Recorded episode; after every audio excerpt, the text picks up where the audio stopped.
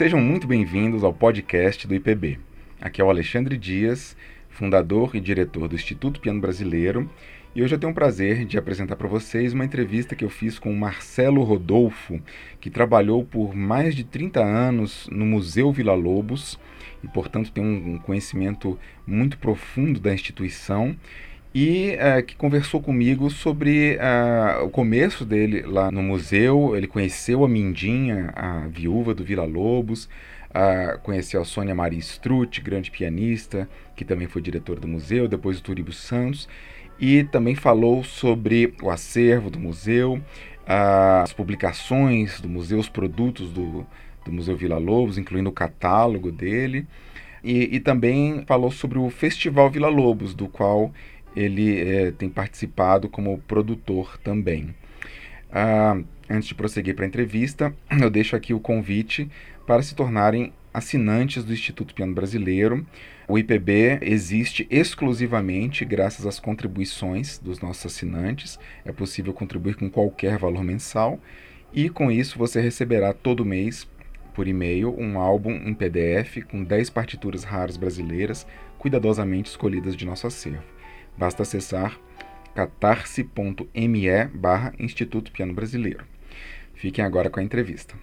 Marcelo, tudo bem? Em primeiro lugar, muito obrigado pela sua disponibilidade em, dar este depoimento, essa entrevista ao Instituto Piano Brasileiro. Olha, você sabe que é um, a, da minha enorme admiração pelo Instituto e para mim é um orgulho tremendo e, e, uma honra enorme poder fazer parte da memória é, desse trabalho magnífico que você vem realizando aí com uma equipe também não menos incrível. Inclusive. Muito obrigado, Marcelo. É, Marcelo, você trabalhou por várias décadas no Museu Vila Lobos, uma instituição importantíssima para a cultura brasileira, né? E nós vamos falar em, em, detalhes sobre essa, esse período em que, em que você esteve ligado ao museu. Você acaba de se aposentar, inclusive, né? Isso. E eu achei excelente a gente poder fazer um apanhado da sua carreira ligada a Vila Lobos. Mas eu queria começar, então, é, é, é realmente do, do princípio da sua vida musical que você é, se formou na UFRJ, né? Mas hum. você fala que Vila Lobos já fazia parte da sua vida antes do Museu Vila Lobos. Você podia comentar um pouco sobre isso? É, na verdade, é, é, é todo um, um ciclo de, de, de, acontecimentos. Né? Eu começo a cantar em coro aos 15 anos com Solange Pinto Mendonça, foi uma grande regente coral aqui do Rio de Janeiro, e, e essa participação nos grupos dela, eu cantava de segunda até sábado, às vezes mais, mais de um coral durante é, por dia. Como tenor. E, na verdade, eu comecei como baixo. Ah, tá. E fazia, na verdade, eu navegava muito entre baixo e, e tenor. Certo. Eu tinha uma voz bastante flexível. Mas, enfim, eu começo a, a, a cantar tanto e, e, me envolver tanto com esse trabalho musical que eu acabei me tornando uma espécie de assistente dela. Uhum. E esse interesse pela música foi crescendo, crescendo e me levou aos 17 anos a entrar para a Escola de Música Vila Lobos. Sim. E, na verdade, esse é o, é o primeiro contato com, com o nome, com Vila, o nome Vila Lobos. Né? Mas sem imaginar o que estaria por acontecer. E nesse mesmo ano que eu entro, esse interesse, como eu falei, crescente pela música, me fez é, também. É, me trouxe muita vontade de ouvir outras coisas e, e, das mais variadas. Então tinha um programa que era maravilhoso, que era de, se eu não me engano, de segunda a sábado, chamado Clássicos em FM. Uhum. Tinha um jornalista e crítico musical aqui do Rio chamado Antônio Hernandes. Isso da Rádio e, JB, né? Isso na Rádio JB. Ele era crítico musical do Globo, mas tinha esse programa de música na Rádio JB. E, e ele tinha uma programação variadíssima e, e, realmente muito interessante. Ia uhum. desde a música medieval até Stockhausen, e, e isso me fascinava tremendamente porque a minha formação doméstica sempre foi muito eclética. Eu uhum. via é, ópera, bolero, é, música francesa, canção francesa, Frank Sinatra, Nat King Cole, é, bossa nova. Então, uhum. essa, essa, esse gosto pela diversidade sempre me acompanhou. Legal. Então, quando eu me deparei com essa programação, realmente foi muito enriquecedor para mim. Uhum. E onde é que Vila Lobos entra nisso? Né? O Antônio Hernandes era um fã muito particular do, do, do Vila Lobos, ele tinha uma adoração uhum. o Vila, e um belo dia eu ouço pela primeira vez Vila Lobos e era justamente a Baquianas Brasileiras número um. Sim. E aquilo me causou um impacto tão grande, não só pela música em si, que é uma música absolutamente espetacular, vibrante, mas também é, pelo fato de eu, pela primeira vez, ouvir um compositor brasileiro de música de concerto com aquele nível, com aquele com aquele, aquela capacidade de dizer tanto do, de um país que, na verdade, eu estava começando a conhecer, né? Embora eu já tivesse 17 anos, mas eu era muito é, distante das coisas do, do país, né? Uhum. Culturalmente falando. Então, pra isso quem tá nos ouvindo são parentes. Você está falando da, das Baquianas Brasileiras número 1, um, que é a primeira de um grande ciclo que o Vila Lobos compôs de nove baquianas, né? Cada uma é para uma formação diferente. E a número 1 um é a única que é escrita para é, é, violoncelos, né? É um grupo de oito violoncelos, se eu não me engano. É, na verdade, a única escrita exclusivamente, exclusivamente, das exclusivamente para orquestra de violoncelos, porque aí depois você vai ter a baquiana em cinco, que tem pra, voz. Pra soprano uhum. e, e orquestra de violoncelos, com a mesma formação. Uhum. Então, enfim, sofro esse, esse grande impacto e pouco tempo depois, eu não me lembro, não sei precisar exatamente quando, mas isso pode ter sido aos 20 anos, não sei dizer, mas em algum momento eu acabei é, me inteirando que havia um museu no Rio de Janeiro dedicado à obra de Vila Lobos. Uhum. E, obviamente, quando eu soube disso, a primeiríssima coisa que eu fiz foi correr para o centro da cidade, ficava ali no, no Palácio Gustavo Capanema, no nono andar, Sim. e entro e, e, e, uma emoção enorme me toma porque a, aquela pessoa que me fez sentir tão brasileiro através da música, tinha um espaço dedicado só a ela, onde eu podia descobrir muitas coisas sobre ela. Que né? bacana. Né? E isso foi, foi uma, uma, uma, experiência muito marcante. Sair de lá, como o Mindim, inclusive, costumava fazer, né? não, não foi ela que me recebeu, foi uma outra pessoa, Dona Helena Góes. A Mindim estava viva nessa época, né? Estava vivíssima, vivíssima. E é, é, Dona Helena Góes me recebeu, com quem, que, de quem mais tarde eu seria colega, mas isso já é uma história que a gente vai falar daqui uhum. a pouco.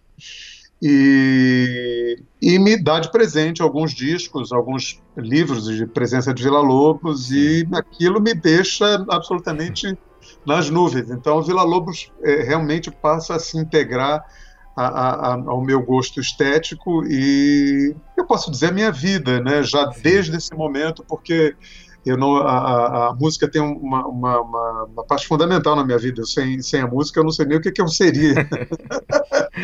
né? E aí, é, bom, nesse. É, só um parênteses aqui, Marcelo. Você mencionou Mindinha também, mas é, para quem está nos ouvindo e não sabe quem é, a gente está falando então da, da, da, segunda esposa de Vila Lobos e a, e, e, e a grande pessoa é, por trás, a grande mente por trás da, da criação do Museu Vila Lobos, né? Exatamente, exatamente. Bom, e aí, voltando um pouquinho atrás, aos 18 anos, eu, eu resolvo é, fazer psicologia, ainda estudando música, isso eu não, não parei de estudar. Sim. E tinha música como uma, uma coisa acessória na minha vida, muito importante, mas acessória. Então, é, aos 19, é, dos 19 aos 20 anos, é, eu estudo psicologia, e só que já no segundo ano, eu, inclusive é uma, uma coisa que eu sempre faço muita questão de citar, porque é, inclusive é bem verdadeiro, uhum. eu olhava para o quadro negro e, e, os meus olhos colocavam pautas musicais no quadro. Eu já não, já não suportava mais a, estar ali naquele lugar longe de, de, de um, da música como na verdade, quando você se dedica a uma profissão, você acaba se distanciando dos seus, é, é, é, digamos, mais profunda, da profundidade dos seus outros prazeres, né? Sim. E eu não queria que a música fosse um reles prazer acessório. Uhum. Naquele momento estava muito claro que eu queria que ela tivesse presente 100%. Então eu consigo, por, por, uma, por uma série de, de circunstâncias facilitadoras, eu consigo me transferir da, da, da, faculdade de psicologia, estudava na Santa Úrsula, para uh, o curso de regência na Escola de Música da UFRJ, isso uh, em 1981. Hum, de regência. De regência, exatamente. Porque eu não tinha. aluno de, de, de quem? Roberto, Duarte. Roberto, Roberto Duarte. Duarte, perfeito. Isso. E eu não tinha nenhuma pretensão de me tornar regente, embora eu já tivesse alguma experiência na regência coral, mas eu não tinha muito definida na minha cabeça a, a definido o rumo Uhum. e essa escolha pela música iria me levar. Eu cogitava ser cantor lírico, mas por outro lado também não tinha um material muito próprio para isso. Cheguei a fazer umas tentativas de estudo nesse sentido, Uhum. que deram em nada, mas o mais importante é que durante esse período né, é, eu acabei optando.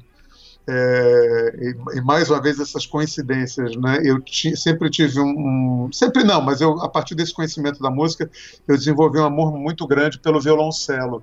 Legal. E chegou ao ponto de eu realmente comprar um instrumento e começar a estudar. E, e, lamentavelmente eu não tive a sorte de pegar um, um bom professor é, que me iniciasse. Já era uma pessoa, é, talvez tivesse sido a ideal para estudar já num, num outro estágio, mas como iniciante não deu certo. Eu acabei me frustrando muito com o instrumento.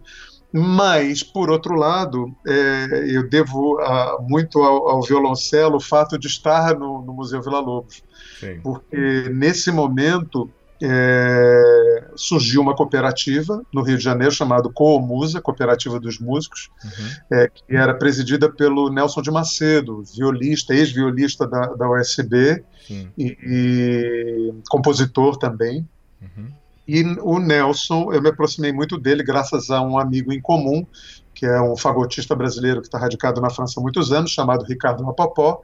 Uhum. E eu, eu, por tocar o violoncelo e precisar comprar cordas, né, é, é, breu e tudo mais, eu acabei é, me tornando também um, um, cooperativado e passei a comprar esses, esses, itens todos lá e me aproximar muito do Nelson. Sempre gostei muito de gente, né, de, de conversar. Então acabei me aproximando muito dele e dessa amizade acabou surgindo uma indicação para é, uma vaga de estágio no Museu Vila Lobos, porque Sônia Strutti, sobrinha de, de Arminda, Uhum. é, era assessora musical de, de Mindinha no museu. Uhum. E ela procura pelo Nelson pedindo essa indicação, ele me indica e uh, o meu encontro com Sônia foi um caso de amor à primeira vista. A gente se adorou e, e imediatamente eu comecei a, a, trabalhar. Isso foi em março de 1984. E nesse momento eu conheço Mindinha pessoalmente, né? Sim. Uma figura absolutamente extraordinária e generosa. Era uma simpatia, né? Super simpática. Ela, ela tinha uma, uma figura que lembrava muito, é, fazendo um paralelo com a maior seriedade, inclusive, mas é porque é uma figura tão carinhosa que é a vovó Donalda. Hum. Para quem leu o Pato Donald e acompanhou toda a saga dos patos, né? e, e, era aquela figura com aquele cabelo todo armadinho, né? Parecia um, um bolinho e, e cabelo todo branquinho, ela pequenininha. E, e, ela, e, ela, tinha, ela não só tinha essa aparência física muito, muito doce e terna, como Uhum. também era assim com as pessoas. Ela era uma figura muito sedutora, muito Legal. sedutora. Bom, você mencionou já dois nomes aí, eu queria é, aprofundar um pouquinho mais neles. Primeiro é a Sônia Maria Strutt, é, que durante minhas pesquisas de piano brasileiro foi uma, foi uma descoberta até recente, porque as gravações dela são muito raras. Mas Uhum. eventualmente eu comecei a chegar nas gravações da Sônia e simplesmente eu fiquei boquiaberto, porque ela é uma intérprete assim nível nível monstro. É, ela, ela toca Vila Lobos se entregando assim, ela, ela pula de cabeça na obra e com um virtuosismo inacreditável. É. E eu até achava que ela já tinha falecido e através de você fiquei sabendo que ela ainda está viva, mas ela se aposentou relativamente cedo dos palcos, né? Foi muito cedo, isso foi uma das coisas que não só eu, mas muitas pessoas que a conheciam como, como artista lamentaram muito. É, realmente foi, um, foi uma perda para a música brasileira, porque eu digo até especialmente para para a música brasileira, para a música do mundo inteiro, mas especialmente para a música brasileira, porque Sônia tinha uma, um poder como intérprete, é, é, que, como você mesmo constatou na escuta da, da, das versões dela de Vila Lobos, que certamente se ela se tivesse mantido uma carreira e tivesse escolhido outros compositores é, brasileiros, ela teria feito muito por esses compositores. E ela, com 15 e... anos, tocou no Carnegie Hall, obras de Vila Lobos, né? Exatamente, exatamente. Foi uma, uma, acho que uma experiência com certeza para ela inesquecível e que marcou muito a, a, a, maneira dela, dela tocar, obviamente, porque inclusive ela convivia no meio de gente do mais alto nível, né, uhum. intelectual e artístico. Então ela teve um, um privilégio tremendo, né, não só de ser uma pessoa muito bem dotada, né, é, é, tecnicamente e artisticamente, mas pela né, essa grande oportunidade que ela teve de conviver com Eu toda essa Uma das últimas apresentações dela foi a Fantasia Concertante do José Vieira Brandão em 91, 92 por ali, né? Isso, exatamente. É, e eu lamentavelmente não não não, não estava nesse momento, uhum. mas é, enfim, gostaria muito de ter, na verdade, acompanhado toda a carreira dela, né? Mas eu tive a sorte, por exemplo, de virar as páginas dela no, na performance da, do concerto número 1 um de, de Vila Lobos com é, a OSB na, no Teatro Municipal. Isso Nossa. já não me do ano, porque eu sou péssimo para datas, Sim. mas foi um privilégio tremendo, e fora as vezes que eu tive, com, na, na, porque nós privamos a amizade também, tivemos um relacionamento muito Sim. próximo, e, e às vezes que ela tocava em casa, e só para mim. Olha que beleza. né? e, então, e lembrando que a mãe dela foi uma grande pianista, né? É, eu não, na verdade, não conhecia a mãe como artista, eu só sabia da fama dela, especialmente como preparadora de, de coros, né? Eu nem certo. sabia da, da, da, fama dela como, como pianista. É, mas... é, como era, qual era mesmo o nome da mãe dela? Julieta. É, Julieta da Almeida Strutt, né? Isso aí. Pois é. é. O Vila Lobos dedicou a ela, inclusive, se eu não me engano, a Valsa da Dor é uma obra importante, é dedicada a Julieta, né? É, eu não lembro também de cabeça, eu tenho uma, uma, péssima memória. Aliás, por favor, não, não exija demais a minha memória, porque realmente ela é bastante ruim. Eu, eu lembro mais de, de, emoções e de encontros do que propriamente de datas, e, e sou um pouco. Bom, mas a, e agora sobre a Mindinha, é, Marcelo. Se a gente puder falar um pouco sobre ela, porque ela é, foi assistente de Vila Lobos, né? Uhum. E, e, se eu não me engano, no, no SEMA, né? Na, secret, na Secretaria. Como é que é o nome? De Educação. É, superintendência, terminou sendo é, é, Superintendência de Educação Musical e Artística. Isso, que o Vila Lobos era o chefe, né? Ele tinha uma equipe. Uh, uhum. que inclusive da qual participava o Mário gravador, né, que gravava as músicas, gravava no sentido de esculpia em chapa de zinco, né, mas a, a, a, a Mindinha era uma dessas, fazia parte da equipe.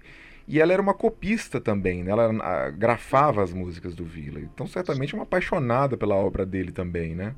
Inclusive, falando nesse, nessa questão da, das cópias, acontecia que, a, bom, diz ela que o próprio Vila Lobos às vezes se confundia na, na com as grafias, né? Porque hum. a Mindinha, ela, em vários momentos você vê que tem um esforço deliberado para hum. a letra dela se parecer a do Vila.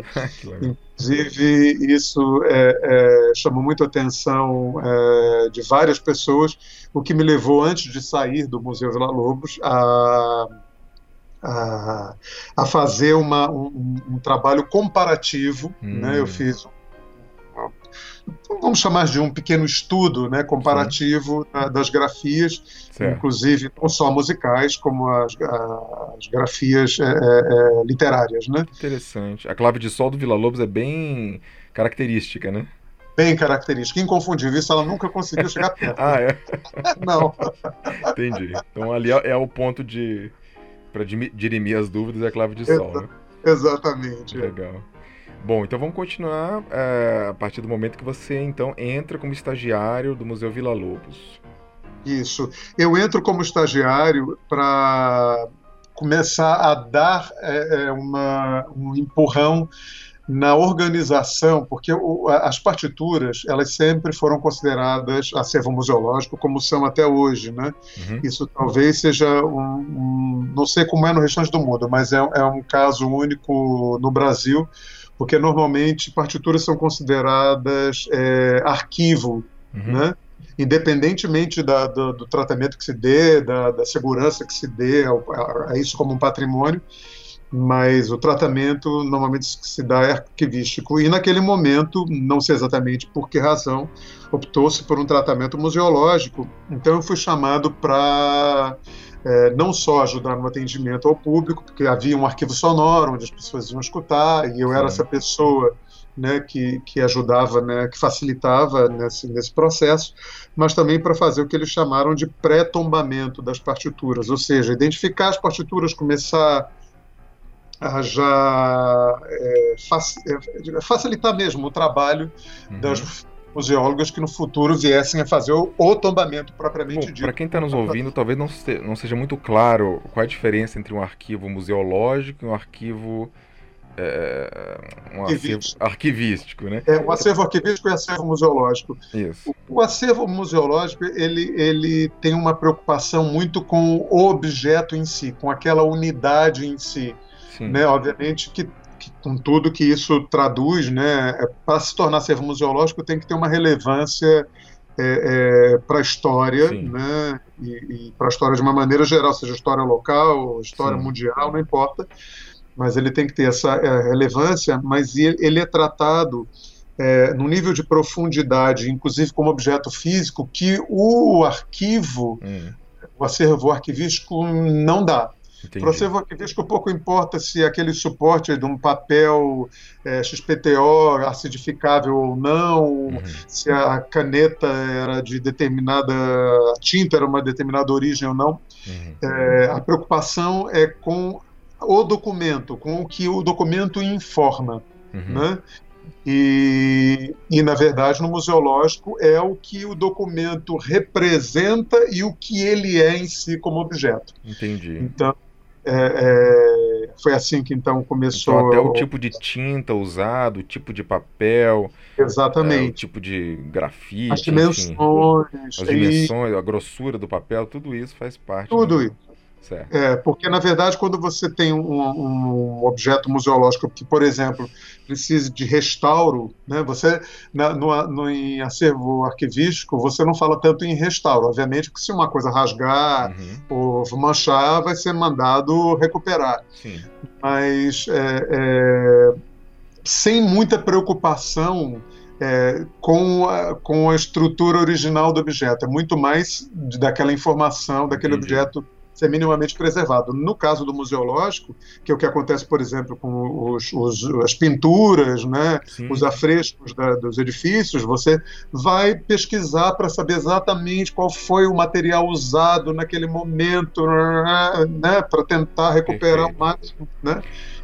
Aproveitando, Marcelo, que você mencionou que você ajudava os visitantes a ouvirem as gravações do acervo. Bom, na década de 80 ainda não existiam CDs, né?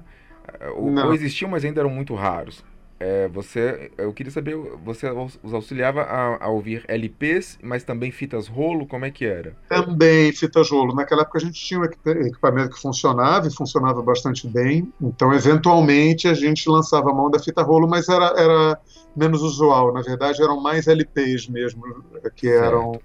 ouvidos. Mas não havia uma, uma um público muito grande para isso. Normalmente as pessoas que iam ao museu elas iam em busca de, de, de bom, enfim, conhecer o museu como Sim. museu mesmo e partituras. Esses eram uhum. os, os, maiores interesses uhum. dos visitantes, né? E lembrando As... então, desculpa. Não, a escuta mesmo não era, não, ah, não tinha um protagonismo. Lembrando que quando a gente fala do acervo do Museu Vila Lobos, talvez isso também não, não, não esteja as pessoas não saibam disso, a gente está falando do acervo pessoal do Vila Lobos, né? O que ficou é, com ele com a Mindinha.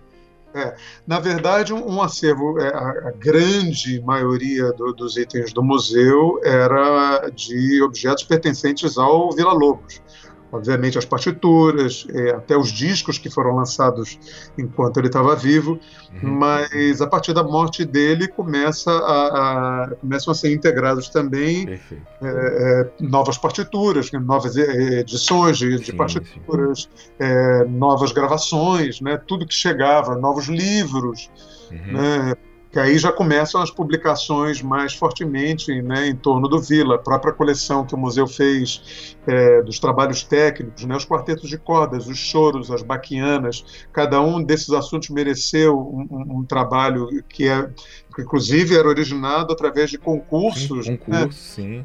E, ah, dos quartetos de cordas foi o Arnaldo Estrela que escreveu. Que ganhou, exatamente. E da obra pianística foi o Souza Lima que ganhou, né? Isso, isso mesmo.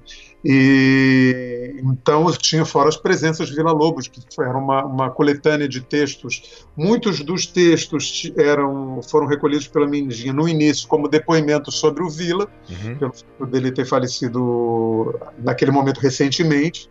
Mas depois começam a vir outros relatos e ela começa a inserir alguns textos do próprio Vila Lobos no, no na, nessa, nesses volumes da presença de Vila Lobos que foram, enquanto ela esteve viva, foram 12. Depois, quando ela faleceu, é, publicar, foram publicados mais dois itens, um dedicado à educação musical, que é o 13 terceiro, e um 14 quarto volume, que é dedicado à memória de Mindinha, que esses que foram foi escrito por, por, dois dos técnicos do museu, Pedro Belchior e a Marceladeira. O museu foi inaugurado quando mesmo? Uh, o museu ele, ele é criado por decreto em junho de 1960, mas ele passa efetivamente a funcionar em 1961. Certo. Então, lembro seja, exatamente. Um ano depois da morte do Vila Lobos, ele, ele foi criado por decreto, né? Isso, exatamente, Juscelino Kubitschek. Uhum. Certo.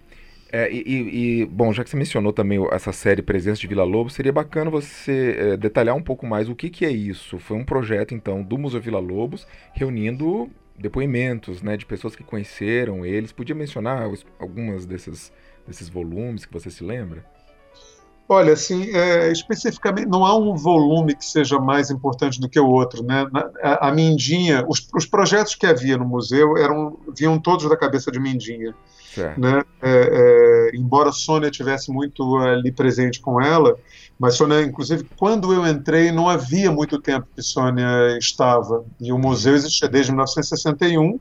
né? Portanto, se, se Sônia entrou em 1982, por aí mais ou menos, que deve ter sido isso, que foi a época da criação da, da Fundação Pro Memória, a qual o museu era ligado diretamente. Uhum. É, então, nesse tempo, não houve muita, muito espaço para até que Sônia é, criasse muita coisa a, a, maior parte dos projetos foram vieram da cabeça da Mindinha e, e essa coleção, ela na verdade, o, é, o, grande destaque é ela como um todo mesmo. Né? O Vasco e, Mariz esteve envolvido?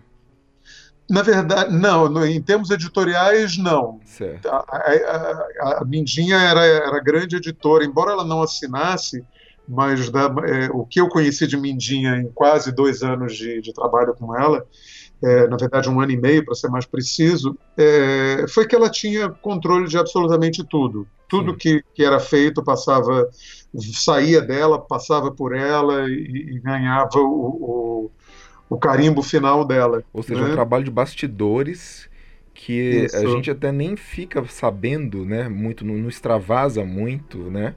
Mas que é. foi fundamental até para essa consagração post-mortem do Vila Lobos, né? Exatamente. Isso é uma coisa que, que sempre me, me deixou muito, sempre me chamou muito atenção em relação à Mindinha, porque na, na relação dela com o Vila Lobos havia zero vaidade, zero uhum. vaidade. Era amor, paixão o tempo inteiro.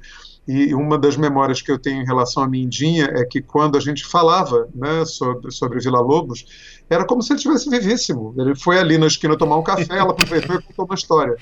Né? E não tinha. Embora então você ouviu muitas histórias interessantes dela?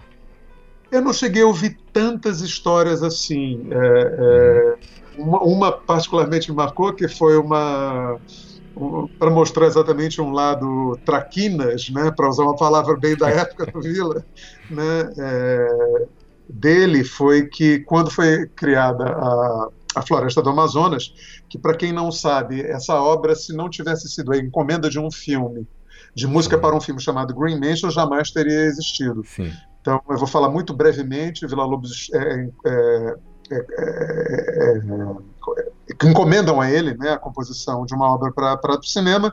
Ele escreve uma partitura de 70 minutos e entrega para desgosto dos produtores, é, que queriam, na verdade, que ele compusesse após o filme estar pronto e compor diante das imagens que lhe, foram, lhe fossem apresentadas. Uhum. Mas ele disse que não faria isso e que se, o filme tinha que se adaptar à música dele. Só para fazer uma falar de uma anedota em torno da, da personalidade do Vila.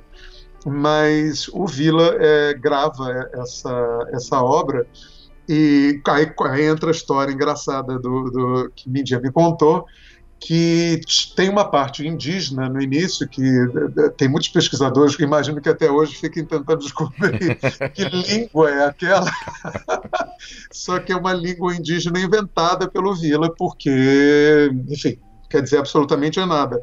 As onomatopeias, né? É, exatamente. Mas o mais interessante disso, que ele não fez, ele era muito, muito provocador, né? Uhum. E talvez ele tivesse feito isso até para provocar a própria Mendinha. Então, é, é, mas a mídia me contou isso como se de fato ele fosse fazê-lo, que ele tinha tomado a decisão de, no texto ele estava na dúvida, sem saber o que ia botar, que ele ia botar bunda e xixi e cocô. E, e Mindinha contava isso com muita, com muita leveza Sim. e para um, um reles estagiário. Né? Então, isso é, é, foram, foram, dois privilégios que eu tive de escutar essas histórias e de ser tratado como uma pessoa comum. Né? Ela não considerou em mim o, o fato de eu ser um simples estagiário, um estudante de música, e muito menos de ser jovem, e, e, e, me tinha na conta de uma pessoa, né, mais uma pessoa interessada no Vila, mais um apaixonado pelo Vila, né? Aí então, a Mandinha, ela... Desculpa. Não, não, que era, então isso só reforça é, é, esse, esse, zero vaidade né, que, eu, que eu citei anteriormente, e ela realmente fazia tudo em função da memória dele, por isso que o nome dela não aparece no catálogo, não, o nome dela não aparece no. Pois a menos é. que ela assine é, o texto, né, uhum. no caso depoimentos, mas fora isso ela jamais ela, ela se, se, coloca o seu nome, o que demonstra uma grandeza de caráter, mas é um problema do, do ponto de vista da pesquisa, porque muita gente fica com essa uhum. sem essa informação que é importante. Né? É muito importante isso que você está falando, que ou seja até 85, né? ela faleceu em 85, né? Isso em agosto de 85. É, tudo ali é, é, produzido pelo museu tinha então o, o digamos o, o, selo da Mindinha, né? Passava pelo Isso. filtro dela, né? Exatamente. E bom, então depois que ela falece, o museu passa para um outro grande diretor, né? Ou, é, exatamente. Ou passa na, por na outra verdade, pessoa antes. É, é, na verdade, há uma transição aí. É, assim que Mindinha falece, é, aquele impacto, né, porque foi um ataque cardíaco, então ninguém esperava, ela não estava doente, foi um choque muito grande. Qual é a idade dela? A Mindinha tinha 72 na época, era mais ou menos a idade do Vila. Certo. Né, quando Vila morreu, uhum. tinha 72 anos, e eu acho que ela tinha 72 também. Certo e até, enfim, as fichas caírem, né? Obviamente que, que Sônia sofreu muito, né? Porque é, era, era tia dela, né? Era uma uhum. ligação muito forte, aquele convívio diário. Mas uma vez que baixou a poeira, é, Sônia foi convidada para substituí-la na direção e, e, eu, como era muito ligado à Sônia, acabei me tornando o, informalmente, porque isso nunca chegou naquele momento em que ela esteve, naquele período em que ela esteve no museu, nunca chegou a ser oficializado, mas eu era o assessor dela. Uhum. E, e, só que Sônia não, nunca teve o perfil de, de gestora de administradora. A Sônia era uma pessoa, da mesma maneira como você citou lá atrás, né? essa paixão, essa, essa, esse sangue na interpretação, ele, ele, ele é, retratava também um, uma, uma, personalidade no dia a dia. Sim. Sônia não gostava de mentira, não gostava de, de enrolação, não uhum. gostava de política, Entendi. não gostava do, do jogo que é necessário né, num cargo, especialmente é, não só por, por, ser um cargo de liderança e, e um, um, cargo de gestão, mas pelo fato de ser um cargo público. Né? Um então, público e de uma instituição federal, né? Isso, exatamente. Até seria interessante pública. a gente saber uh, se faz alguma diferença o museu ser federal ou não.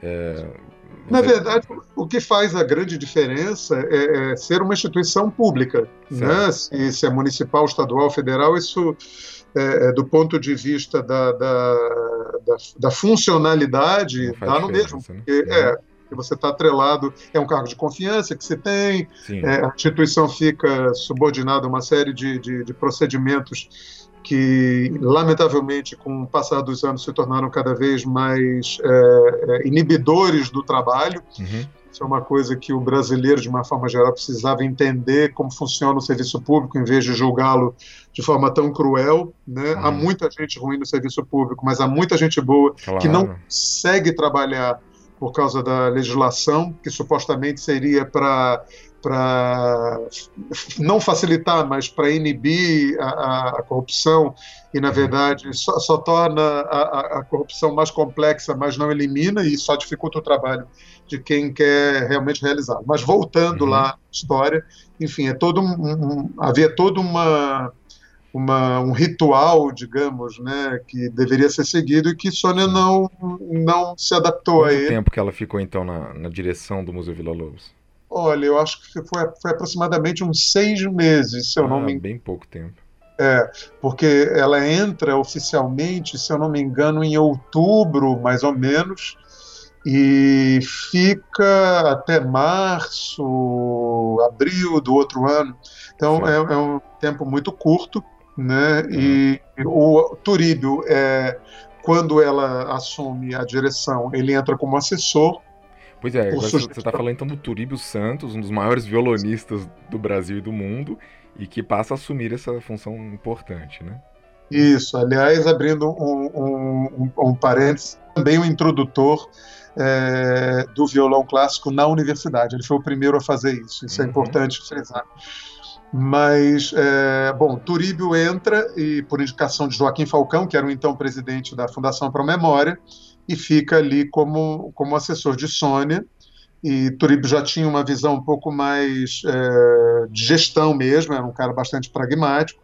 Hum. E foi, inclusive, um cara que sempre soube administrar muito bem sua, sua carreira, hum. mas é, essa indicação de, de, de Turíbio, ela, na verdade, ela é muito reforçada e justificável é, não só pela ligação que ele tinha com o presidente da Fundação Pro Memória, que era um cargo de confiança da presidência do, da, da Pro Memória, mas pelo fato dele ter uma ligação muito forte também, acho que isso é o mais importante até, com muito forte com Mindinha, com, ah, com, é, com Vila Lobos e com Mindinha. Na verdade, é, é, Turíbio era um, é, entre aspas, né, muitas aspas, um ninguém naquele momento, ainda em termos do que ele viria a se tornar depois, quando Mindinha ouve Turíbio tocar e o convida a gravar os 12 estudos é, de Vila Lobos, que seria a primeira gravação mundial uhum. né, e o primeiro disco produzido pelo museu. Mas ele gravou é, também a obra completa para violão, né? É, isso foi anos mais tarde, aí já para o ano de 87. Para o centenário, ele grava a integral okay. da obra para violão solo uhum. e também grava o, o, o, concerto de violão, ele já tinha gravado anos antes. Certo. Depois que ele ganha o concurso na França, ele, ele grava o, o, concerto, mas foi a primeira gravação dos dois estudos. E Mindinha é, tinha essa relação de, de, de, amizade né, e de admiração pelo, pelo Turíbio, uhum. e Turíbio então nem se fala, né, porque que, que, que, privilégio esse, né, de ser o detentor da, do, do título de primeiro a gravar é. a, integral dos 12 estudos, que é a obra mais importante. Aliás, surpreendente que ainda não tivesse sido gravada essa altura, aquela altura, né? Exatamente, exatamente. E, enfim, eu acho que ninguém melhor do que ele, por essa ligação, é, é, para estar à frente do museu. Então, ele substitui é, Sônia na, na, na, direção e, coincidentemente, ele fica os mesmos 25 anos que Arminda ficou à frente do museu como diretora, ele também fica como dire Nossa, diretor. 25 anos como diretor, que fantástico, hein? Eu fico Exato. imaginando quantos governos diferentes que, que vocês é, perpassaram, né? Quantos ministros da cultura, é. né? Porque é, os governos até são mais ou menos previsíveis. Agora, os, os ministros de cultura, a gente perdeu um pouco a conta. Fantástico. Né? É, Mas, então, é, gestão Turíbio muda alguma coisa importante? Aí é, é, existe um, um, um AT e um DT, né?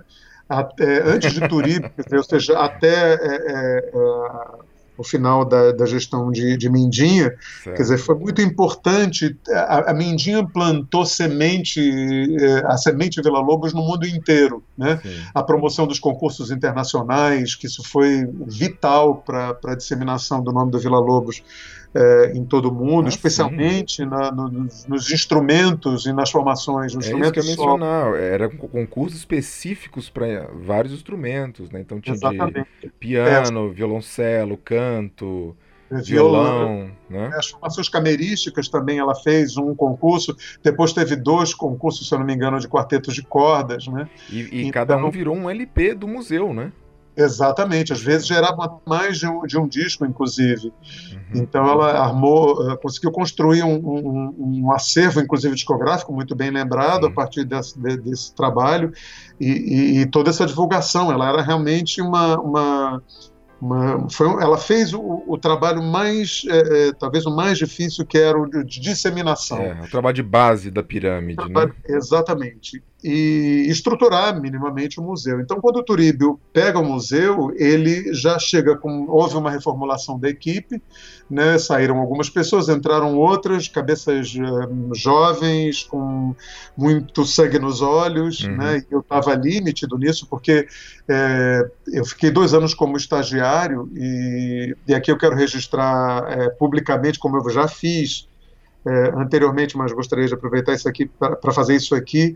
Foi graças a Sônia Strutt que eu acabei sendo, naquela época, era possível se contratar, né, um, um, uma, uma, porque o regime era outro, o regime era seletista, e eu uhum. pude me tornar um funcionário da Fundação Pro Memória, é, lotado no Museu Vila Lobos, graças a, a, a, uma interferência, não digo nem interferência, mas na verdade ela, ela fez questão, frisou muito o, o meu trabalho né, na, na, dentro do museu, e isso foi fundamental para que eu prosseguisse no museu, e aí já como funcionário. Né? Uhum. E Turíbio é, não só acata isso, né, porque eu fui contratado na gestão dele, é. como também contrata outras pessoas que foram é, é muito importantes para a renovação da instituição. É, uhum. a instituição ela estava com uma série de vícios decorrentes do próprio serviço público, é, é, que vinha de, de, um longo tempo, de uma estrutura que não funcionava é, é, muito bem. Uhum. E, então entra nesse lugar novo. Lamentavelmente, Mindinha não, não teve a felicidade de ver a nova sede do museu, pela qual lutou tanto, e que, na uhum. verdade, começa a ser restaurada, reformada e restaurada enquanto ela estava viva, mas não fica pronta a tempo. Era um e... casarão já eh, que já existia e foi reformado. Isso, exatamente. Sim. E Turíbio, quando entra, uma das primeiras ações dele foi acelerar essa, essa restauração. Uhum. Turíbio sempre teve uma capacidade de persuasão gigantesca então ele conseguiu isso e nós nos mudamos em 86. Hum. Então o ano de 86 foi um ano de, é, é, de colocar a casa, de arrumar a casa, como ele mesmo dizia muito, e nos prepararmos para o grande é, momento na vida do Museu Vila Lobos, que era o centenário de nascimento, as celebrações de centenário de nascimento, que foi um grandíssimo Nossa, acontecimento. Foi um tsunami, né? Muita coisa aconteceu muita coisa aconteceu, eu participei muito de perto de tudo isso. Eu, inclusive, o museu teve um projeto que correu o Brasil inteiro, chamado Semanas Vila Lobos, uhum. e que culminou com é, o Festival Vila Lobos, em novembro, mas no meio de, desse tempo também teve um concurso internacional de violão, que foi minha primeira grande produção solo, uhum. e, e foi ali que eu descobri que eu nunca mais eu queria ser produtor na vida. Você produziu um concurso de violão, então. Exatamente. E, e, e como nós éramos, é, não éramos muitos, não tínhamos uma estrutura muito grande, eu tive que me dividir em vários, desde cuidar da fotocópia da partitura que eu mesmo às vezes fazia ali na, no Xerox, até virar a página da pianista, né, e receber gente, né, e fazer é, um pouco de diplomacia também. Muito trabalhoso mesmo. É, então. Quem, só por curiosidade, quem que ganhou eh, nessa edição, você se lembra?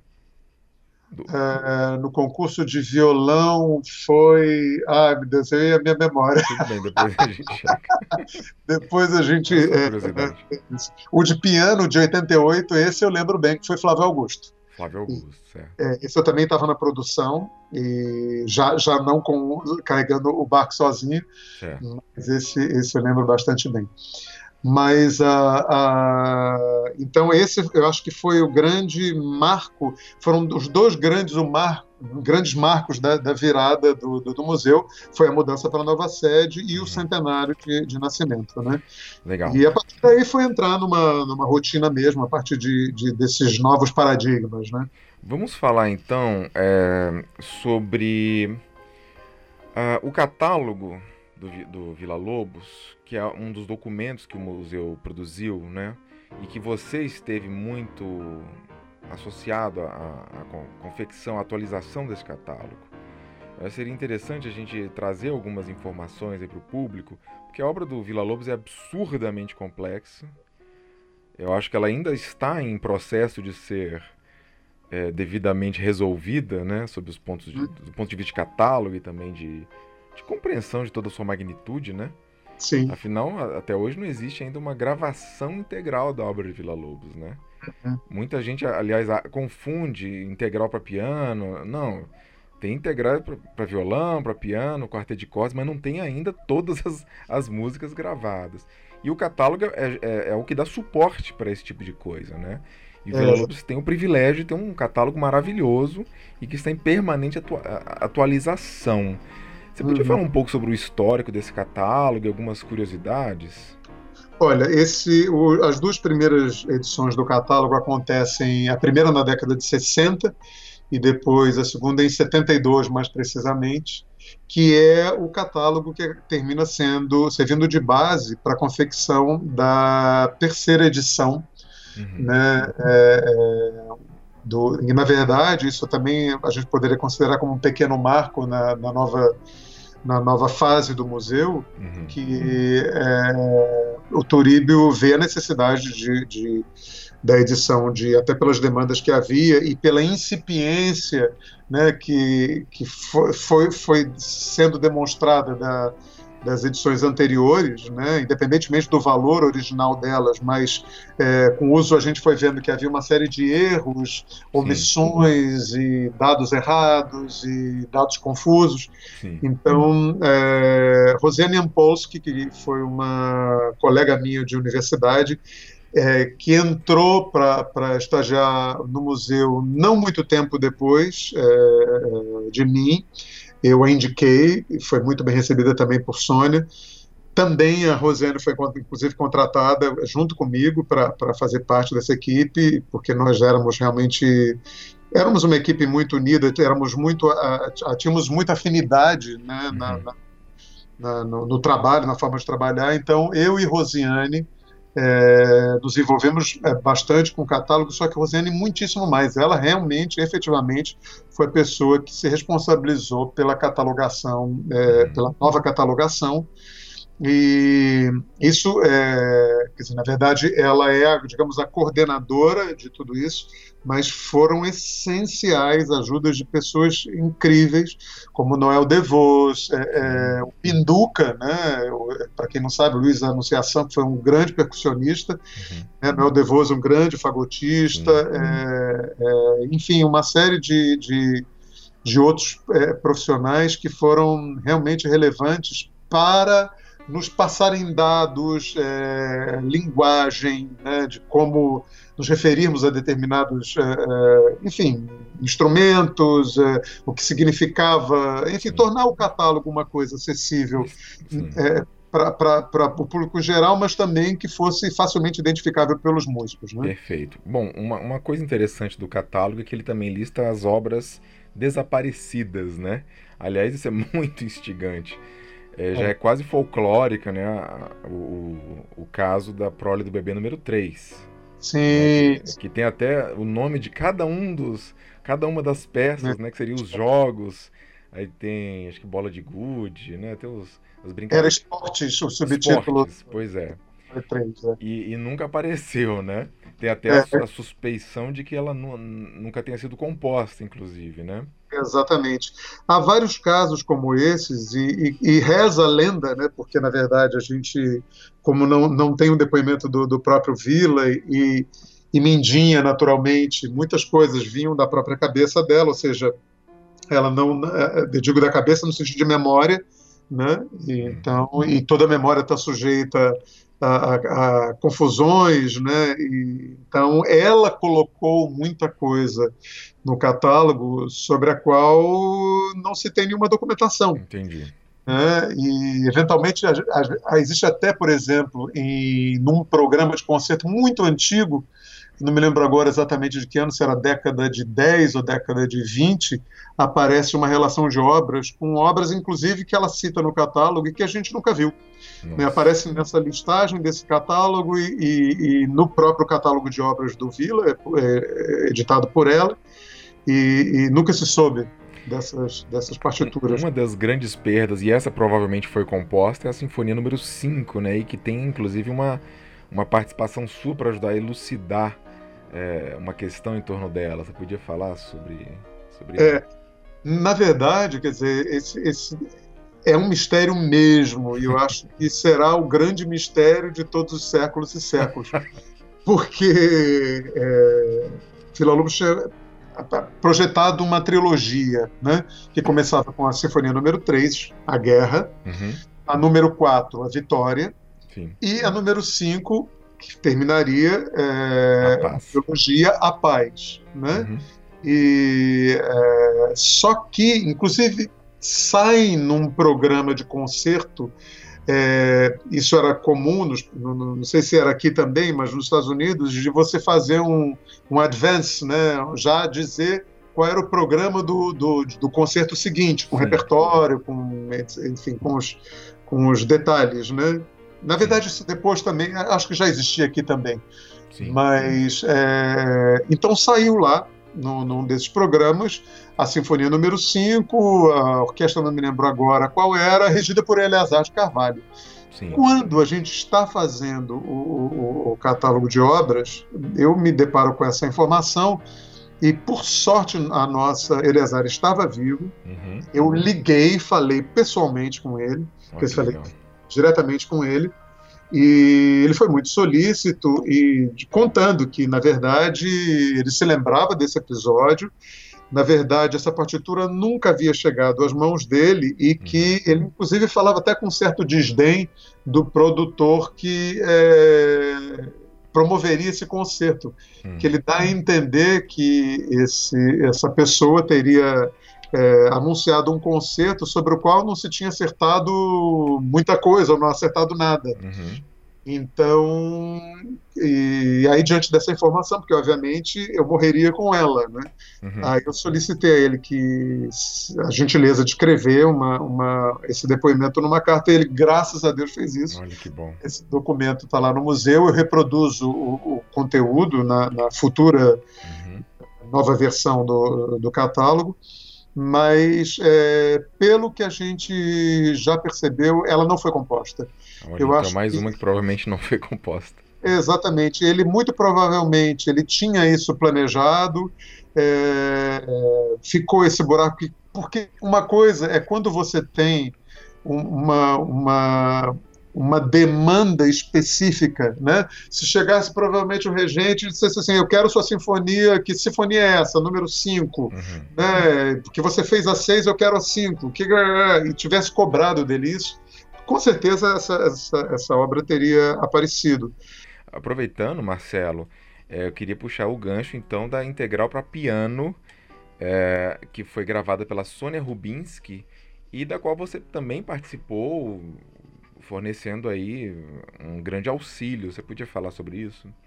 É, isso é uma das coisas que mais me, me deu prazer na, nesses 36 anos de Museu Vila Lobos, foi ter esse contato com grandes artistas e a possibilidade de, de ajudá-los né, em seus projetos. Aconteceram um projeto de dança também, que que eu pude dar esse suporte. E um dos mais apaixonantes, obviamente, foi esse projeto de, de Sônia, da gravação da Integral, Sim. onde a gente discutiu muito, né, e, e não só a estruturação da, da, da, dos volumes, né, de, de, cada um dos discos da, série, mas também obras que, que se deveriam entrar ou não, enfim. Sim. Houve uma, uma muito brainstorm para chegar até esse Aliás, resultado. A integral dela, ela, ela se expande sobre a da Anistela Chic, né? Tem mais coisas. Sim.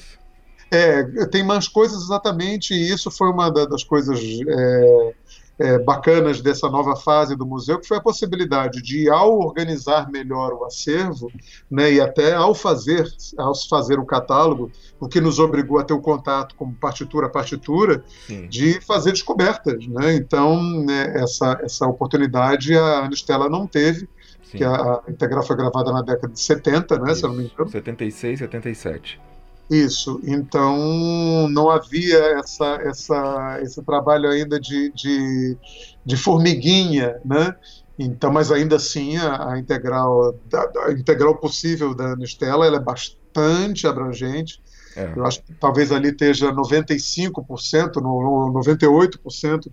Sim, para quem está nos ouvindo e não, não reconhece o que a gente está falando, a gente está falando então da grande pianista campineira Ana Estela Chic, que é um, era uma vila lobiana de mão cheia, né? além de especialista em música contemporânea brasileira em geral e também de outras épocas. E ela uh, fe, fez o que foi então a primeira integral para piano solo do, do Vila Lobos pela, pelo selo francês Solstice, 76, 77, que virou um, um grande marco, né? Até hoje. É uma grande referência, é, especialmente porque é, Anistela era amiga do, do, dos Vila Lobos, né? De, de, de Heitor e Arminda, e ele a ensinou Exato. muito sobre ela. Né? Então, é isso, é, isso, né? é, isso não tem preço. E, e eu conheci um livro também sobre ele importante, chamado Índio de Casaca. Não, como é que é? É, é les souvenirs de, des Indiens blancs. O índio branco, os, né? É, uma coisa assim, é. Uhum. Pois é. E então a, a Sônia uh, gravou pela Naxos, então oito CDs, e, e, contou então com a sua mentoria. Isso eu acho fantástico, Marcelo. É, é, uma, é uma integral aí também extremamente sólida, né? Que está aí. Uhum para a gente poder Aliás, agora. Exatamente, por falar em integral, eu não posso de jeito nenhum, eu me mataria se não, não mencionasse é, a integral dos quartetos de cordas, Sim. que isso foi uma, uma iniciativa é, de Turíbio, havia um mecenas é, aqui no Rio de Janeiro, que lamentavelmente minha memória não permite agora lembrar o, o nome, e, e Turíbio imediatamente sugere a gravação, a primeira gravação integral na América do Sul. Né? Já havia duas integrais, uma feita na Europa, outra feita no México, pelo quarteto latino-americano, e, mas faltava uma leitura de brasileiros. Né? Uhum. E, e, essa integral acontece na. Tem mais ou menos isso, talvez aí uns seis anos, mais ou menos e eu faço a direção artística. Então esse foi um outro, um outro grande presente que eu recebi na vida. Foi tá poder... mencionando a integral de, de qual quarteto especificamente? Os quartetos de cordas. Não, eu digo qual intérprete. Qual ah, grupo? do Quarteto Radamés em Arte. Que inclusive filmou, né? Virou um excelente DVD. É, exatamente. A, toda a banda sonora desses DVDs, e que também virou Blu-ray, é, foram, é, vieram exatamente dessa gravação em estúdio, em que eu acompanhei 95% do, do processo de gravação e foi muito uh, enriquecedora essa experiência. muito. Uma coisa que me surpreendeu muito é que a TV Escola transmitia essa, essa filmagem. É, é, um, é um trabalho muito, muito bacana. Muito bacana. É, outra uh, atividade importante na qual você esteve envolvido é o Festival Vila Lobos, Marcelo, que você chegou a mencionar. É, uhum. Em parceria com a, com a Andrea, né? Isso, da Sarau Produções Culturais. Pois é. Se você puder falar, então, é, histórico do Festival Vila Lobos, quer dizer, o festival é, precede, né? Ele, ele, já existe desde a época da Mindinha. É, os, os festivais começam a surgir na, na, no ano de 61, e, mas eles não tinham uma, uma estrutura, uma conformação é, muito precisa. Na verdade, a Mindinha, à medida que ia realizando é, eventos sobre Vila Lobos, ela ia dando o nome de Festival Vila Lobos. Uhum. E a partir de, acho que o primeiro concurso é, internacional Vila Lobos, Ele acontece, se eu não me engano, em 66, que eu acho que é um concurso internacional de quarteto de cordas, se não me falha a memória e ele passa praticamente a ser o Festival Vila Lobos. Então, uhum. concurso internacional Vila Lobos e Festival Vila Lobos são duas coisas que se confundem muito e se, se confundiram muito na cabeça das pessoas, uhum. mesmo depois de, de, a partir de 1985, o ano mesmo que Mindia morreu, uhum. onde ia ter um concurso de dança, esse é o primeiro concurso de dança, Sim. e que não houve, foi cancelado e o festival ele começa a ganhar um formato próprio. Uhum. Começa exatamente no ano da morte dela. É, eu, desde que, na verdade, eu entrei no museu, sempre me envolvi com as, as, as, coisas artísticas, inclusive já cheguei no museu propondo uma atividade lá que deu super certo, que foi um pequeno encontro de corais, uhum. e, e, e sempre tive muito envolvido, já desde esse primeiro, fazendo programação, escolhendo repertório, e sempre atuei de uma maneira muito informal, assessorando o Turíbio, né? E foi assim por muitos anos. Uhum. É, é, só que, passada essa fase áurea, 87, 88, os, os, anos que a gente, o festival ainda tinha um patrocínio, a partir do momento que o festival perde o patrocínio privado, ele começa a entrar num declínio, e muito preocupado com, esse, com a possível extinção do festival, o Turíbio é, começa a ter ideia de procurar gente de fora para fazer captação de recursos e produzir o evento. Aí ele Sim. tem a ideia de procurar pela Sarau, que era uma produtora que, embora trabalhasse com teatro, tinha uma ligação muito forte com a música, inclusive ela agenciava nesse momento alguns artistas aqui do Rio, especialmente da cena instrumental. Uhum. E, e Andrea, Andrea Alves, que é, se tornou depois a sócia solitária da, da, da Sarau, a única uhum. sócia, é, ela também tinha a ideia da criação de um festival de música instrumental brasileira. Sim. Então, é, ambos encontraram é, uma, uma grande oportunidade para realizar seus sonhos. O festival já tinha uma história para contar, né, a, o tipo de, de trabalho que os festivais já vinham realizando já tinha uma afinidade com o que ela pretendia, uhum. então fez essa grande junção e a partir de 2009, é, ainda com uma, uma cara muito, né, porque foram os, os primeiros passos que a Andrea deu, uhum. que ela queria entender o que era o Festival Vela Lobos, ainda tem uma uma, uma, uma coisa muito é, exclusiva em torno da, do, do Vila Lobos, né, e, e, a gente consegue realizar coisas incríveis. Eu consegui fazer a integral dos quartetos de cordas de Vila Lobos ao vivo, Olha que beleza. a integral da, da, da obra para violão solo, aí, aí com detalhe, eu já entro como diretor artístico mesmo, assinando. É, a integral dos trios para piano, é, violino e violoncelo, integral da obra para violão, já falei, e um e, panorama da música para piano. E, não, e as canções também, né? Não, não, não, eu digo isso em 2009. Ah, entendi. Esse eu já entrei de sola e a gente Nossa. também teve uma parceria incrível da, da, da, Eu não me lembro se já foi nesse ano, eu, eu acho que já foi nesse ano, uma parceria com a Sala, que ela fez uma homenagem a, a Vila Lobos, porque justamente eram 50 anos do, de, de morte do Vila. Sim. Né?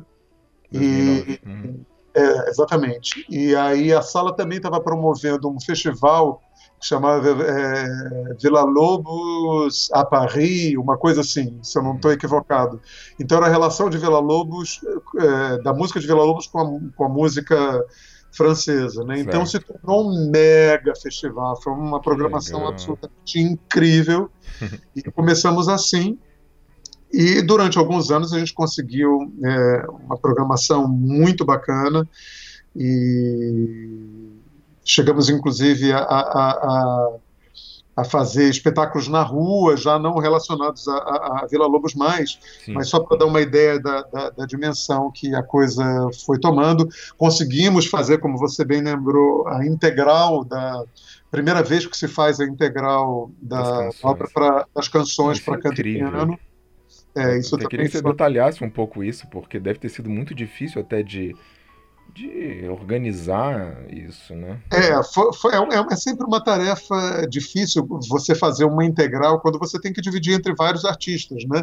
É, é, porque você sempre fica com um certo melindre, ah, não, mas é, vou tirar essa música daquela pessoa e daquela solista e dá para ficar com, as baquia... com a cantilena das baquianas. É, exatamente, tal. Mas eu, eu te confesso que foi a coisa talvez é, talvez tenha sido mais difícil é, é, em termos de sentar-se ao computador e botar isso no, no, na tela, hum. do que propriamente de resolver essa questão com os artistas, certo. porque eles, é, quando eu apresentei, é, é, eles foram extremamente colaborativos, não teve ninguém que reclamasse. houve só uma pequena reclamação uhum. com relação à tonalidade de, de, de canção, mas que a, a, o solista, ou o solista ou a solista, não vou dizer quem, uhum. né, é, no final capitulou e foi lindo no tom que, que essa ou esse intérprete é, é, tinha questionado. Você né? conseguiria dar um pequeno panorama da obra vocal dele, já que você mergulhou nela dessa maneira? Olha, na verdade é, é um panorama muito, muito rico, né? é bastante extenso. A gente encontra desde obras é, da década de 20 que tem uma feição moderna bastante é, considerável, é, em se tratando do que é a canção brasileira, né? Uhum. Mas isso é uma, uma porção pequena, mas que rendeu, é, pra, é, posso, posso dizer, praticamente rendeu um, uma, um concerto inteiro. É. Né? A gente tem os epigramas irônicos e sentimentais, Sim. o poema de Nelson é, Saner, uhum. né? É, enfim, a gente tem umas, é, umas obras que, que perspassam esse, esse universo de uma linguagem mais atonal, mais... Uhum. mas, no geral, o Vila ele acaba sendo, é, no, gênero canção, é, muito mais próximo. As Serestas, na verdade, eu acho que não por acaso, Sim. são o grande ciclo de obras dele, uhum. porque é, é, a linguagem onde ele fica na canção mais à vontade. Eu acho que é onde lhe cala mais profunda a, a, a, a música do Vila. Né? Então, é, você vai ver no restante das canções, há canções em várias línguas, né? Você tem canção em italiano, em espanhol, uhum. é, canção em inglês, inclusive tem uma canção em inglês que é uma curiosidade, que é chamada Big Ben, que uhum. ele, o texto é dele, mas na verdade é, uma, é uma, um arranjo que ele faz de diversas expressões idiomáticas inglesas hum. e, e, as coloca aleatoriamente, formando um texto. Olha só. Né? É, e, então tem essa curiosidade. E também aquela opereta, né, a Madalena, que ele fez em forma de canção para voz e piano, né?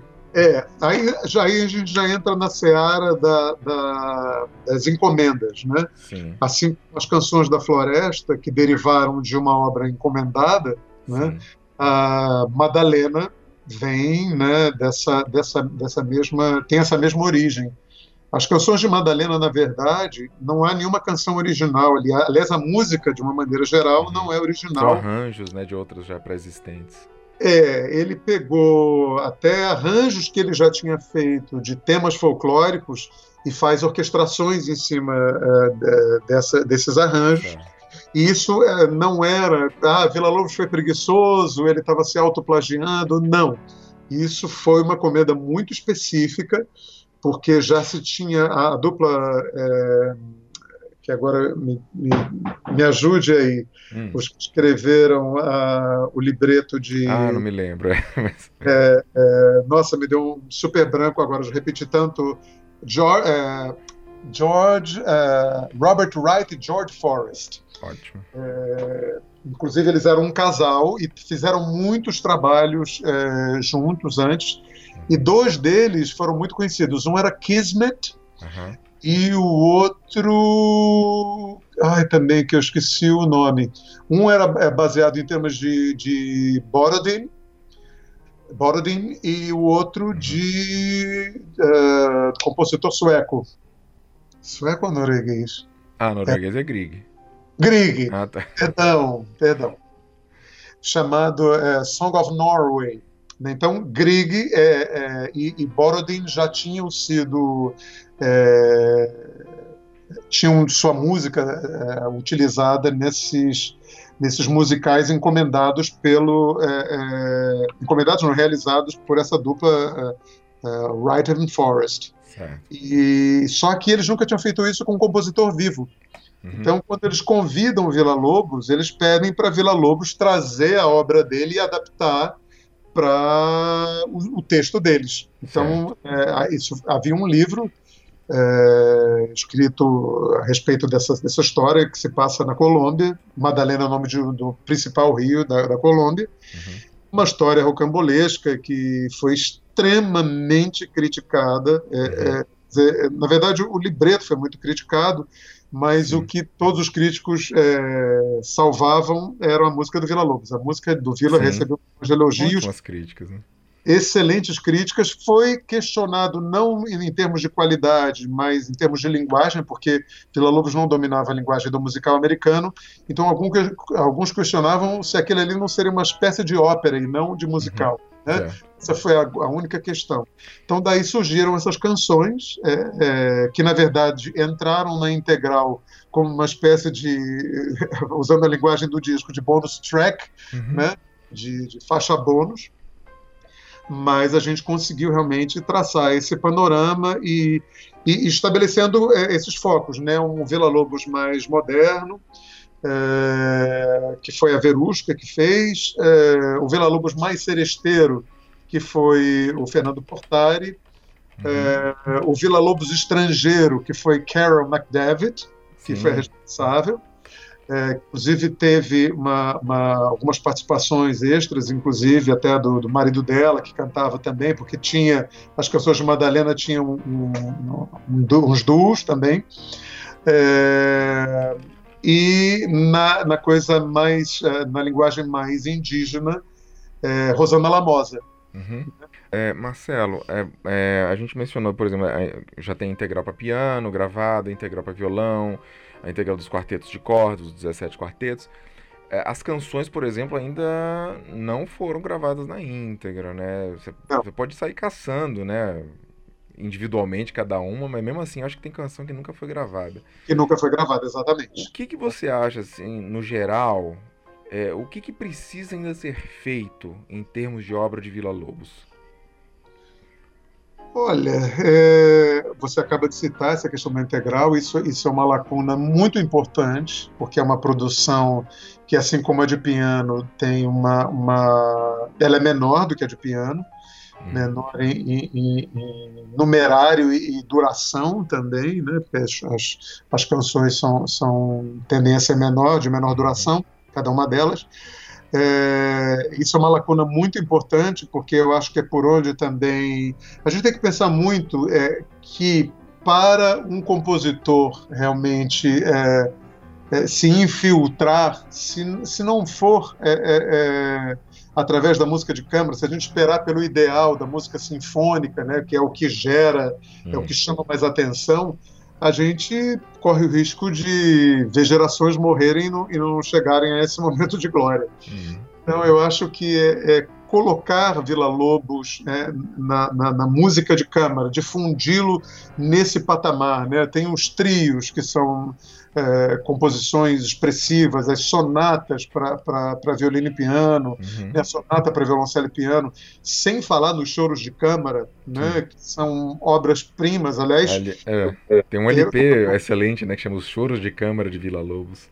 É, é, exatamente. Para mim é uma, uma referência até hoje. Essa, a primeira gravação da integral dos Choros de Câmara, para mim, são uma, uma referência. Tem Noel Devos, José Botelho, é, nossa, uma, uma turma absolutamente incrível né, uhum. nesse trabalho. Né?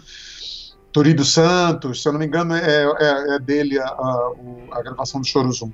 E tem o Murilo Santos também.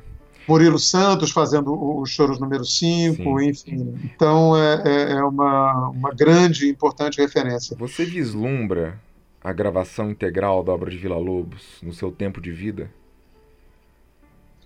Olha, nada. Se você tivesse me perguntando isso antes da pandemia, eu te diria que eu vislumbrava ah, sim. né? mas agora, a partir desse momento, agora, tudo se torna uma, uma, uma grande interrogação. Né? Meu Deus, é. Eu acho que a, as mudanças serão é, muitíssimo mais dramáticas do que o que a gente imagina, né? com todas essas perspectivas que se tem de teatros só abrirem daqui a um ano ou um ano e meio. Eu estou falando é, fora do Brasil, teatros na Alemanha, né? É, exatamente. É, enfim, há, há, muitas questões ainda. Eu acho que é, é, isso, isso torna uma, tudo muito difícil de se prever nesse momento. Pode acontecer ou não, mas isso, é, de qualquer maneira, só reforça mais a minha ideia de que o mais importante nesse momento é focar na, na música de câmara, que a gente consiga fazer a, a integral dessa, da, da, das canções, né? Uhum. E, e, e aí a gente já, já tem tudo, porque tem a, a obra para. Os trios já estão gravados, a obra para violoncelo já está. É, violoncelo solo e violoncelo sinfônico, né, violoncelo com orquestra já está gravada, uhum. é, integral das baquenas, integral dos choros, integral dos é. quartetos de cordas. Né, tem dizer, o problema é que cada uma tem um canto, né? Às vezes tem coisa que já saiu de catálogo, não entrou nas plataformas digitais, né? Tem coisa que ficou lá para trás. Isso é um é, problema, mas... né? Isso hoje, na verdade, até se, se, configura menos problemático, porque você tem um YouTube que te possibilita subir, né? Sim, o que você sim, sim. esse trabalho excepcional, não canso de me dizer que é o IPB tem feito através de você. É, é, de, de, colocar, inclusive nos fazer conhecer compositores e obras que a gente né, não tinha é. menor ideia nem da existência. E, né? Isso é característico da música brasileira, aliás, como um todo. A gente ainda está conhecendo muita coisa, né? Exatamente. Então, acho que esse veículo vai possibilitar muito isso. Até essas integrais, eventualmente, quando saem do catálogo, elas terão vida eterna graças a esses meios novos, né? E Marcelo, em relação a uma edição integral das partituras de Vila Lobos, como é que você vê esse problema? Olha, é, esse é um projeto que eu acho que com certeza a Academia Brasileira de Música, que hoje é detentor, detentora 100% da obra do Vila, Sim. já vem sonhando há bastante tempo. Né? E Ripper, inclusive, que está agora na presidência, com certeza isso ele, ele deve eventualmente ir para a cama sonhando com isso. É, mas existe uma, uma, barreira importante, que é a questão dos direitos autorais, e somente a partir de 2030 que essas obras caem em domínio público, e aí efetivamente vai se poder pensar mas numa, numa grande integral. Né? Uma parte dos direitos são da academia, outra parte da Max Stig, né? É, o, o, que acontece é que existem os, os direitos de autor né, são 100% é, é, é, Academia Brasileira de Música. Mas quando existe um contrato de edição, existem os, os direitos de edição. Sim. Então, esses que são o, o, os direitos problemáticos. Entendi. Então, a gente precisa realmente esperar esse tempo, embora a academia já tenha começado um trabalho muito importante com a Maxi Stig, de, de fazer uma, uma coedição né, é revisada aqui no Brasil, é editorada eletronicamente no Brasil, e a, a, a Academia Brasileira de Música repassa esse material para Max Stig, que tem representação é, em todo mundo, exceto, no, se não me engano, no Hemisfério Sul. Sim. No Hemisfério Sul fica a cargo da, da própria academia, porque Marcelo, é um trabalho realmente muito complexo. Marcelo, você como grande especialista, quer dizer, você é um, um funcionário que esteve no Museu Vila Lobos por muito tempo, você é uma memória da instituição, como se, como se fala, né? É, e você vai estar tá levando, inclusive, muita coisa na sua cabeça, né? Que, que os novos não, não, não terão, né? Isso. Muita coisa vai, vai, imagino eu, vai ter que ser reinventada do zero. É, mas assim, eu queria que você dissesse o, o que, que, é o acervo do Museu Vila Lobos, porque eu acho que isso não é claro também para as pessoas. O que exatamente que tem lá dentro? Se você puder dar, é. falar por categoria, seria interessante. É, existe uma, uma, que é uma coisa, inclusive a Sônia Struth, quando ainda era a, a assessora de Mindinha, era uma coisa que ela já falava comigo. Ela assim, um museu não pode se levar esse nome de museu. Museu dá uma ideia errada sobre a instituição, porque a gente não é. O Vila Lobos não é para ver, é para ouvir, é para estudar. Então a, gente tem que virar um centro de pesquisa e tal. Então isso já era uma preocupação desde, a, da, da, desde essa época. e era um assunto levantado desde essa época, e eu concordo plenamente. Eu acho que o nome museu é equivocado. Hum. Eu acho que. E agora eu me sinto muito à vontade de falar isso, porque eu já não estou mais, então não há nenhum Sei. tipo de melindre. Né? É, eu acho que o museu deveria não existir mais como Museu Vila Lobos, mas como uma, um centro de estudos Vila Lobos e, uhum. e, obviamente, onde você tem uma parte expositiva, porque o que, que acontece? Quando você fala de um músico, e, e eu tenho muito a, a é, quando eu fui à, à Áustria, obviamente que quando eu pensei em a Áustria, primeiríssima coisa saber onde, por onde Mozart passou. né? E eu queria estar em todos os lugares. É. Eu estive nesses lugares e te digo, olha, foi, foi interessante? Foi. Né, você saber que aquele, aquela figura tão extraordinária, um dos maiores gênios da humanidade, né, uhum. pisou naquele lugar onde eu estava pisando, é óbvio que isso traz uma, uma emoção, mas é, isso não diz absolutamente nada sobre quem é o compositor. Da música em si, né? Da música em si, quer dizer, a, a razão de existir de uma fama ela decorre de um trabalho, né, de, um, de um legado. E o legado Sim. dele não foi a casa onde ele morou, nem o, a, a, o pijama que ele usou, nem o chão uhum. onde ele pisou. Sim. Né? É, é uma coisa mais imaterial, né, que você está Exatamente, exatamente. Então é curioso, é interessante, e no nosso caso especialmente, nunca o museu esteve num lugar que tivesse sido o lugar onde ele tenha vivido, quer dizer, não traz nem esse sabor. Uhum. Então, é, embora. É, tem objetos pessoais dele, né? Tem... São é, alguns objetos é, é pessoais. Instrumentos, né? É, aí você vê lá as insígnias, né, as medalhas, a batuta, inclusive muitas batutas que eram só batutas decorativas, não eram batutas de uso, batutas inclusive muito pesadas, mas que os, o presenteavam.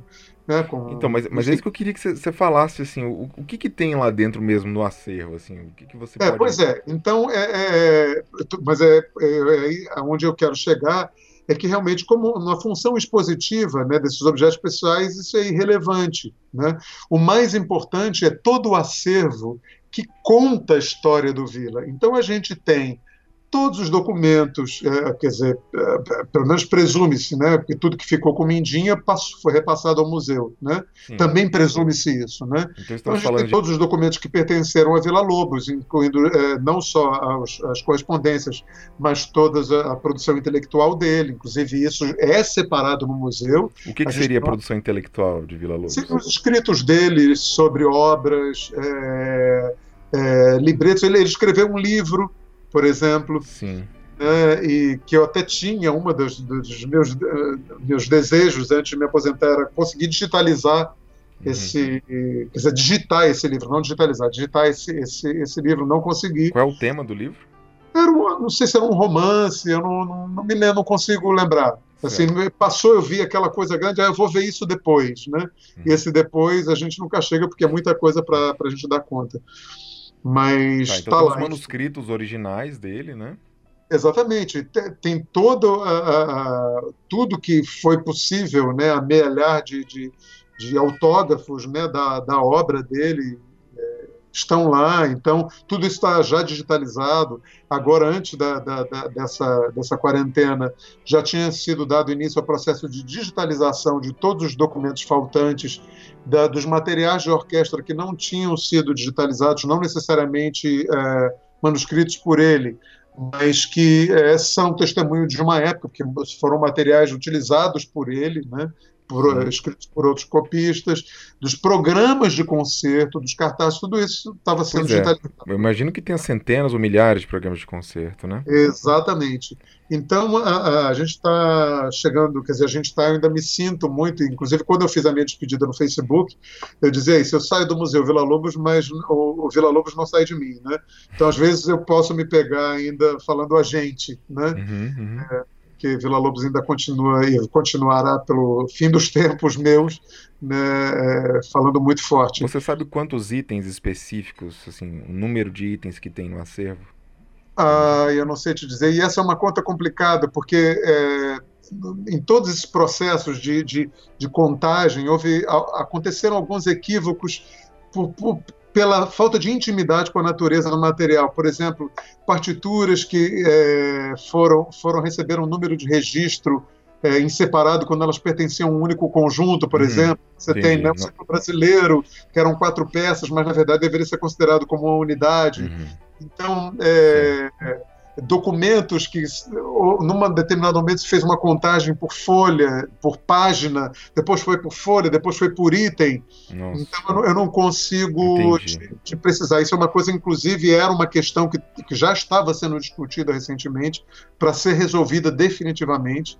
Mas, enfim, tivemos uma redução dramática do número de funcionários claro. e somos responsáveis por isso, lamentavelmente. E... Mas são milhares de milhares pois e milhares. É. Isso fora toda a, a, bibliografia que a gente tem bastante extensa, inclusive uma bibliografia que, da qual eu tenho muito orgulho, porque muito do que está lá é, é fruto de pesquisa minha, de, de, de buscar saber o que estava sendo produzido fora. Então a gente tem muitas publicações de fora do, do, do museu, publicações estrangeiras é, de livros, inclusive, sobre Sim. Vila Lobos, ou, ou, livros que citam Vila Lobos. É uma bibliografia complexa, né? muito é uma... extensa e rica. Né? Exatamente, exatamente. Então, é, é o que eu peço é, é a atenção da, dos músicos, dos pesquisadores, dos pesquisadores, dos musicólogos, para esse acervo riquíssimo. Não se satisfaçam com o que está na internet, Sim. porque é, ainda está muito longe de ser é, é, o, o, que realmente vai levar um conhecimento mais profundo de Vila Lobos. São as fontes primárias que o museu tem, né? Exatamente. O, o Marcelo, um lado que as pessoas talvez não, não deem ainda muita atenção é o lado Vila Lobos regente de outros compositores, né? Uhum. Não só de sua própria obra. Ele, por exemplo, regia Beethoven. Ele, ele fez regeu... a estreia da Missa Solene. Missa Solene e do Rhapsody in Blue do Gershwin. Imagina. Não, é só, com, só para só deixar claro, no Brasil, tá, gente? Na estreia no Brasil, claro. Mas isso é fantástico, né? O Vila Lobos regendo também Liszt, ele regiu o concerto número 1 um de Liszt. Então, essas partes de estudo estão lá no museu? Não, não, isso não. A gente de fora, a única uh, partitura, grande partitura que eu me lembro, eu não sei se era dos mestres cantores, ou do Lohengrin uh, de Wagner, e, mas sem nenhuma anotação. Entendi. Na verdade, só uma, uma partitura, um facsímile, inclusive. Marcelo, para terminar essa entrevista, que já está bastante longa, mas que ficou excelente, com muitos, é, muitas informações preciosas que você está trazendo para a gente, eu, eu queria te perguntar é, quem é Vila Lobos? Como que você é, como que você enxerga o Vila Lobos? Ele é uma, uma personalidade tão complexa, né, extremamente difícil de da gente resumir, mas assim, eu queria saber a sua visão é, desse grande compositor brasileiro. Olha, eu resumiria numa única palavra, ou melhor, numa, talvez numa, numa expressão. É, o que é ser brasileiro? Sim. E nada além disso. Ele, do que ele... tudo isso tem para dizer.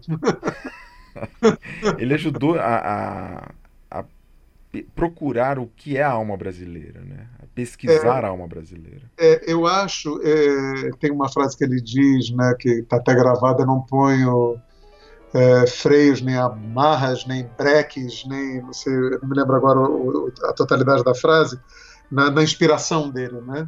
E falando a respeito da inspiração dele. E, e é isso. Né? Eu acho que a única possibilidade de se conquistar alguma coisa é quando você tem, é, falando bem popularmente, a cara de pau, uhum. né? de, de, de ir além do que a mediocridade determina. Né? E a mediocridade não no sentido é, da, da, qualidade, que é uma palavra às vezes meio mal usada, né? para dizer que é uma coisa ruim, o medíocre não necessariamente é ruim, ele só é mediano, uhum. né? Então, é nesse sentido mediano, né? eu acho que ele deu asas à imaginação dele e não estava nem aí.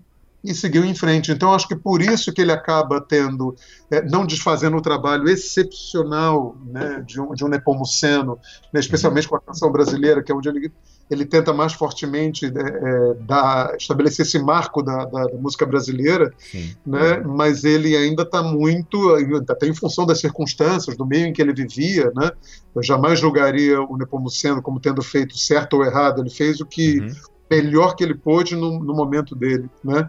Mas é, obedecendo a muitos cânones. E o, o Vila Lobos vem no, no, chega de, um outro, de uma outra forma. É, é como se ele tivesse se construído quase que Exatamente. sozinho. É. Porque é claro que ele teve algum um ou outro mestre, assim, mas nada muito formal, né?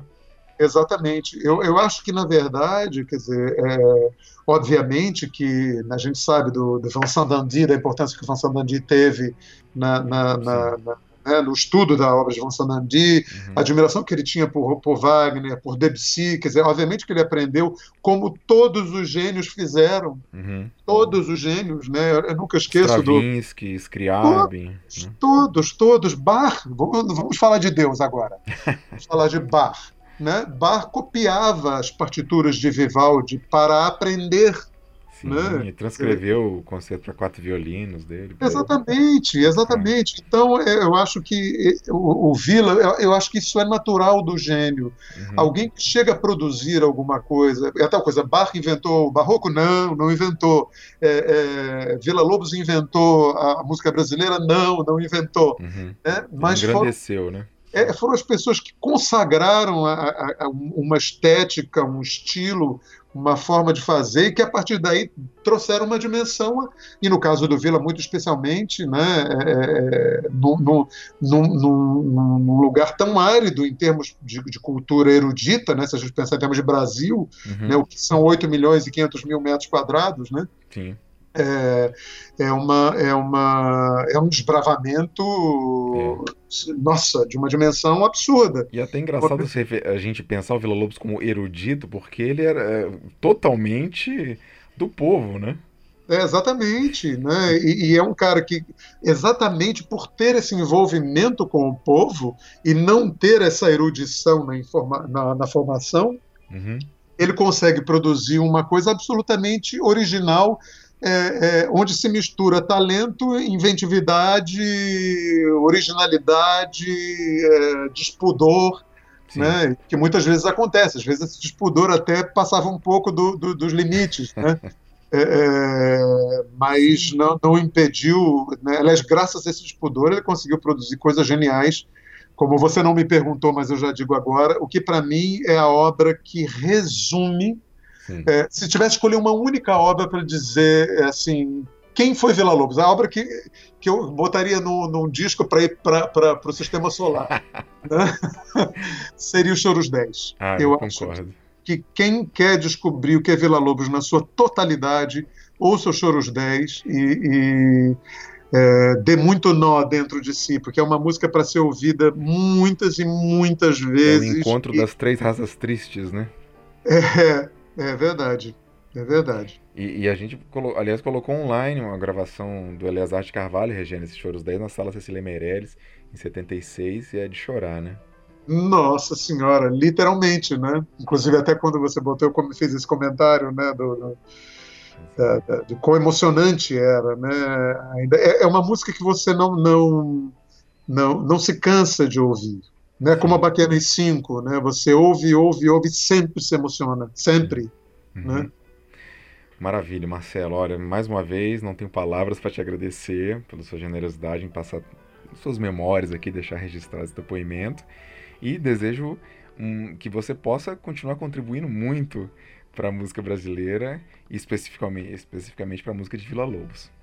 Nossa, com certeza. E, na verdade, você falou em generosidade, mas eu discordo de você. A generosidade é a sua, tudo que você tem feito pela, pela, música brasileira e por honrar a este é, reles funcionário de, de, uma instituição pública né, a poder falar sobre sua experiência, sobre essa, esse trabalho tão incrível, né, que continua sendo feito. Eu saí, mas os colegas que ficaram são bravos lutadores, né? meus colegas técnicos Pedro Belchior, é, Juliana Amado, Márcia Ladeira, os três técnicos que restaram no, no museu, e, que estão fazendo um trabalho excepcional e, obviamente, esse trabalho que você faz aí no IPB, ele tem um peso muito grande para todas as instituições que trabalham com música brasileira e com o Museu Vila Lobos não seria diferente. Que então, eu te agradeço muito essa oportunidade de falar sobre esse trabalho e você ser é, é, mais uma ponte para que esse trabalho não morra. Imagina, obrigado, Marcelo. E, e aliás, aproveito aqui para